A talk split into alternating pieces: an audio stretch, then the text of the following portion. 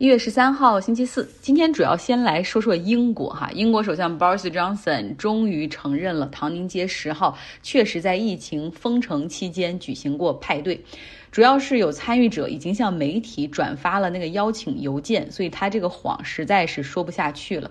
派对的时间是二零二零年五月份，大概有一百多人参加。那 Boris Johnson 今天也是在英国下议院道歉，他说。啊，我发自肺腑地向大家道歉。在英国上下都为严控疫情、遵守居家隔离的时候，无法和家人团聚的时候，甚至没有办法向过世的家人道别的时候，我们居然还在唐宁街十号举行工作聚会。啊，制定政策的人居然没有遵守政策，我非常理解你们的愤怒。你要注意一下 Boris Johnson 的措辞哈，他说唐宁街十号，也就是首相办公室是一个很大的部门，然后我们有一个很大的院子，派对当天就这些人都是在院子里这个喝酒聊天。Boris Johnson 说，我前往唐宁街十号的花园向大家的辛苦工作致谢，我大概在那个派对上只停留了二十五分钟就回办公室了。我相信这是一个 work event，就是一个工作场合的一个简单的聚会。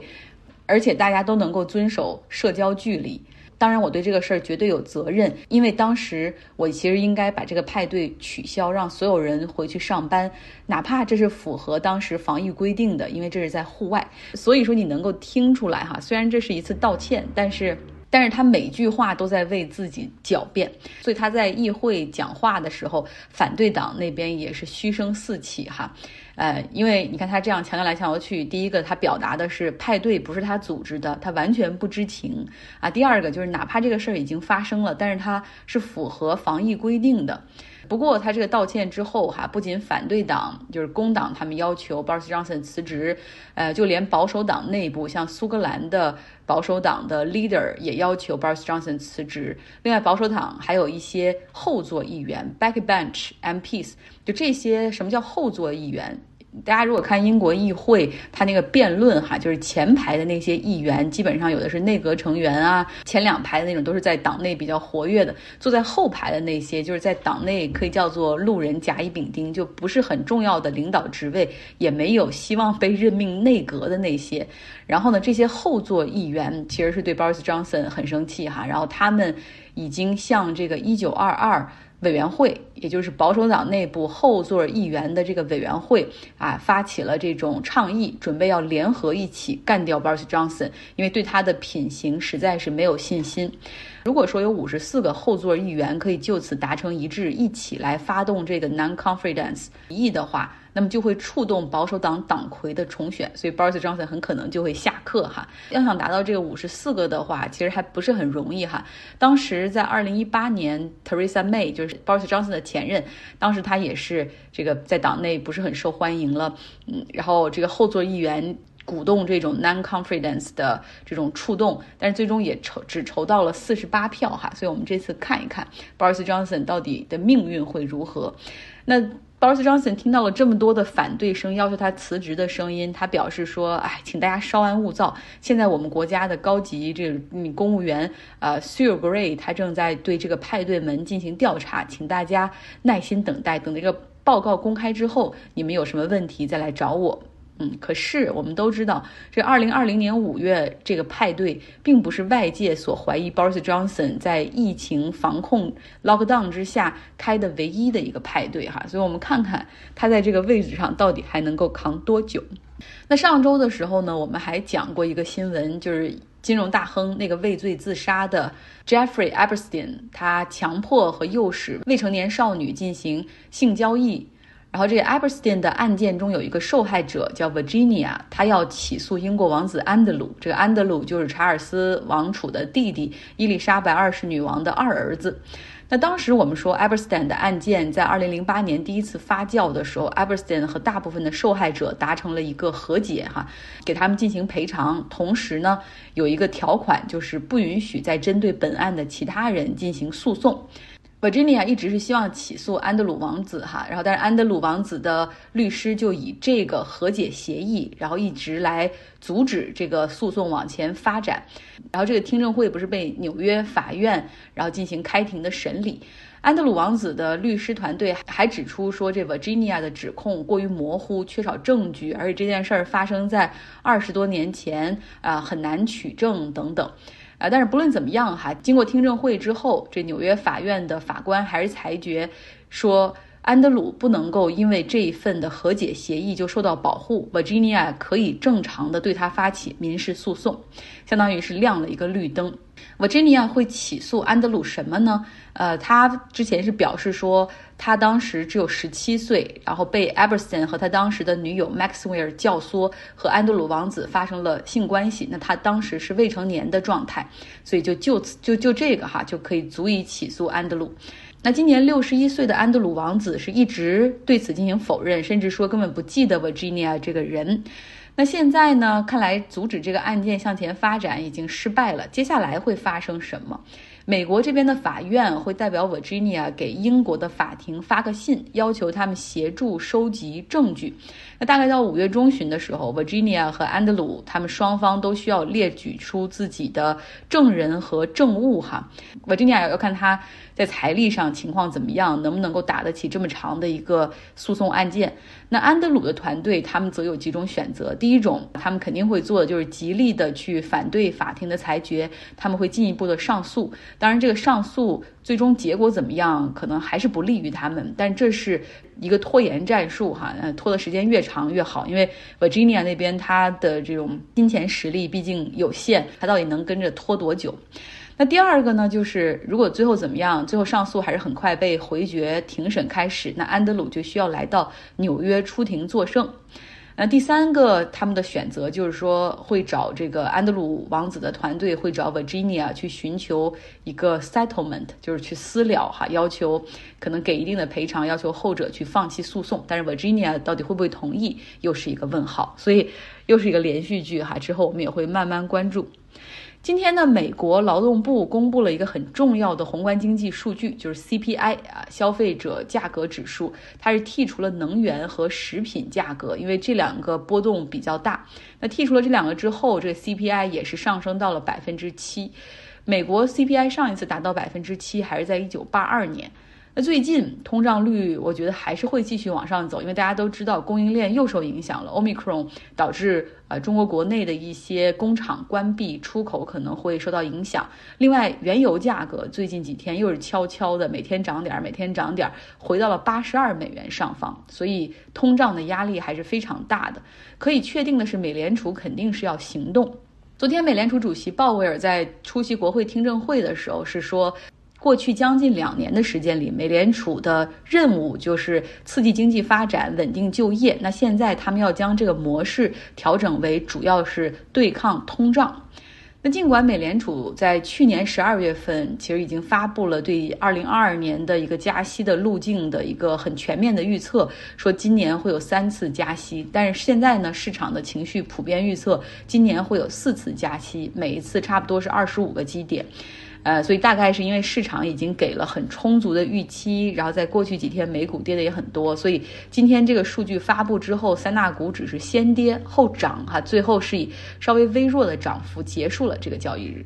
经济是有周期的。呃，所以有些时候，他们很多经济学家都说，我们不能说我们分析的是经济危机，我们得说我们分析的是经济周期。美联储可能很担心美国会进入可能重新回到八十年代那个高通胀的周期，所以如何对抗通胀，哈，如何给这个市场的流动性去减弱，我们要看看。那最近我们在看这本书《逃不开的经济周期》里面，呃，然后我们其实发现。不只是经济活动，其实社会活动、企业包括个人，我们都有周期，自然界也是有周期的。来听一听我们读书俱乐部的朋友们对于周期的理解。呃，一每个人一个月可能有会有一些情绪性的波动的高峰和低谷。然后我在网上查了一下，心理学上确实有一个心理周期，无论是男女生都有。然后精力肯定是有周期性的，就是每个人天里边可能有的人是早上这个精力比较旺盛，到下午可能就乱就下去了。当然我们公司的话，业绩有一定的周期，发展到好，然后不行了，他又组织架构调整，然后又重新再增长，然后又调又不行了，又调又又调整。我说一下呃，我们这边呃房地产的周期吧。呃，我生活在斯德哥尔摩，然后我们这边卖房买房有一个特别。明显的周期就是它有点，嗯，有点跟随大家的节假日，因为在瑞典，嗯，有两个比较大的节日，一个是夏天的夏假，夏天的假期的时候，一般是七月份到八月份会放五到六周的假期，这个时候全民都在放假，几乎是所有的行业都在休息。六月到七月的时候，呃，卖房的网站贴出来的房子非常少，但是一旦假期一结束，啊，八月份九月回来的时候，马上就会很多很多房源，然后大家都开始看房。嗯，这个时候就是房源也多，房价炒的也会高，然后反正是每年就是看房、买房、卖房的高峰期，然后有一个低谷期，就是每年的圣诞节。圣诞节的时候，我觉得可能是大家都会把钱用来，嗯，给家里人买礼物啊，然后布置家里啊，或者是过节。所以一到呃圣诞节的时候，几乎是没有房源的，就是非常明显的，圣诞节之前一看网站上的房子，几乎没有房源。然后反正是一个非常明显的高峰和一个低谷的一个呃一个一个周期，在我们这里。对，其实好像原来在国内房房地产市场也有这样的，就有一个词儿叫金九银十，就九十月份是成交量特别大的哈，可能也跟这个我不知道是假期有关还是什么有关，反正金九银十成交量很大。但是到过年前后，那个时候可能因为大家心思都在过年上，也没有人去看房，也没有人就是热衷于这种交易哈。一年四季其实就是一个轮回，就是一个周期嘛。我觉得我自己的话，就会自身的状态会跟着一年四季的这种季节交替会有变化。比如说春天，一年的开始就会就是元气满满，然后就给自己列很多计划，就觉得啊，这一年要好好的开始，好好的度过。然后干劲十足，等到夏天天气就变得非常的呃舒适，然后可能也会比较适合出游，然后你自己心就很疯，就很想往外面跑。到了秋天就突然觉得啊，时间过得很好快，然后就也有点状态会有点疲软，就觉得哎呦，马上又要到就是年底，然后也也比较疲惫。嗯，然后到了冬天，就是因为天气也很冷，所以整个人状态就是。很想窝在被窝里，然后这时候也会做一些糕点啊，然后就是那种暖暖的，呃，有一种年底冲销量，然后要赶紧完成 KPI 的感觉，就会有这样的一个周期。我也有哎，然后但我们都知道中国人的这种周期，最后会以春节为重新的一个开始，对吧？但实际上春节往往就是一月末、二月初或者二月末，一下子两个月又过去了，那这个就是有点 尴尬的。我之前是做。做了好几年的淘宝，淘宝这个东西就可能就是六幺八和双十一两个周期，然后越到后面做的就越明显，你逃不开这两个周期的被控制住，然后到后面觉得自己越来越把控不住这种这种节奏了，然后也也没办法跟一些大的商家去比呀，包括他们囤货啊各种的。然后后来就慢慢的做到了。其实经济周期，我再补充一个哈，在农业上的周期会特别明显，农产品价格的周期。有时候我们说农民很苦，呃，你看看看猪肉价格就知道了。有些时候是猪猪肉价格特别便宜，然后农民就不养猪了，然后很快这个价格呃又上涨，然后农民又被这个价格吸引到又去养猪了，然后紧接着。呃，这个价格又出现从涨又到暴跌，就永远都是在一个这样的周期循环里面。啊，没有办法去去解决哈，除非可能到了像美国这样的市场，比如说这个就是养猪的这种农农民，或者他他已经不是农民，就是大型的农场，他们几家可以商量好去做这样的决策，而不是说个体在这个市场中自己的利益去最大化，去做出个体的决策，所以这种周期性是特别的明显。我自己是在 IT 行业，但是我父母是嗯从事呃农业的蔬菜的种植。一个很好的例子就是他们种植那个冬瓜，这个冬瓜的价格就是每几年会暴涨暴跌，差别可以可以从到每每斤几分钱到每斤几毛钱或者是一块钱，一块钱就是呃它的顶峰吧。周期中就是大家个人的决策最后决定了。整个周期的形成，就是还是很复杂，就是有很多需要就是深入研究的地方。就对，就因为农产品的价格周期特别明显，所以你看现在有很多期货市场上有农产品的期货、猪肉的期货、苹果期货，还有大枣期货。但是你想，这是普通农户们能够用起来的工具吗？然后最终还是被一些大的那种大户给用起来，然后就变成了操纵市场，反倒对农户更没有什么好处。嗯，另外就刚提到您那个。呃，农业这一块儿，就是我们身边我有几个朋友嘛，他们就是因为前几年那个猪肉涨价涨特别厉害，应该是在一九年的年底吧，春节期间，当时排骨嘛，最贵的排骨应该是一一市斤大概在五十块钱左右，一公斤一百块钱左右，当时最贵的时候。后来我们很多朋友就去去就开始去到处收猪肉啊，收猪啊什么的啊，然后在他们的那个信息差，可能是因为中国市场不够。市场经济不够发达，所以他那个得到这个信息的时候，其实已经被很多这种寡头啊，已经前期已经介入了。他们去的时候还是比较晚了，但后期的话，已经注入呃国家干预以后呢，从很多冻库啊，那个呃我们市场，然后因为这个已经过热了嘛，然后就去释放了很多那个冻库的猪肉，价格又下来，价格下来了以后，但是你一个因为介入比较晚的一些农户啊或农民，他们那个猪肉那个猪还没养成，所以那个时候价格下来以后。他们反而又成了一个受害者，所以他们的成本会很高，但下来以后，他卖卖的时候又很便宜，所以一进一出的话，他们损失还是比较大。总而言之，感觉这个呃农业板块还是确实这个受这个有有这个一定的周期性啊，但是因为这个信息差的原因哈，会反而最后损失的反，往往是我们最普通的老百姓农户这一块还是比较大一点。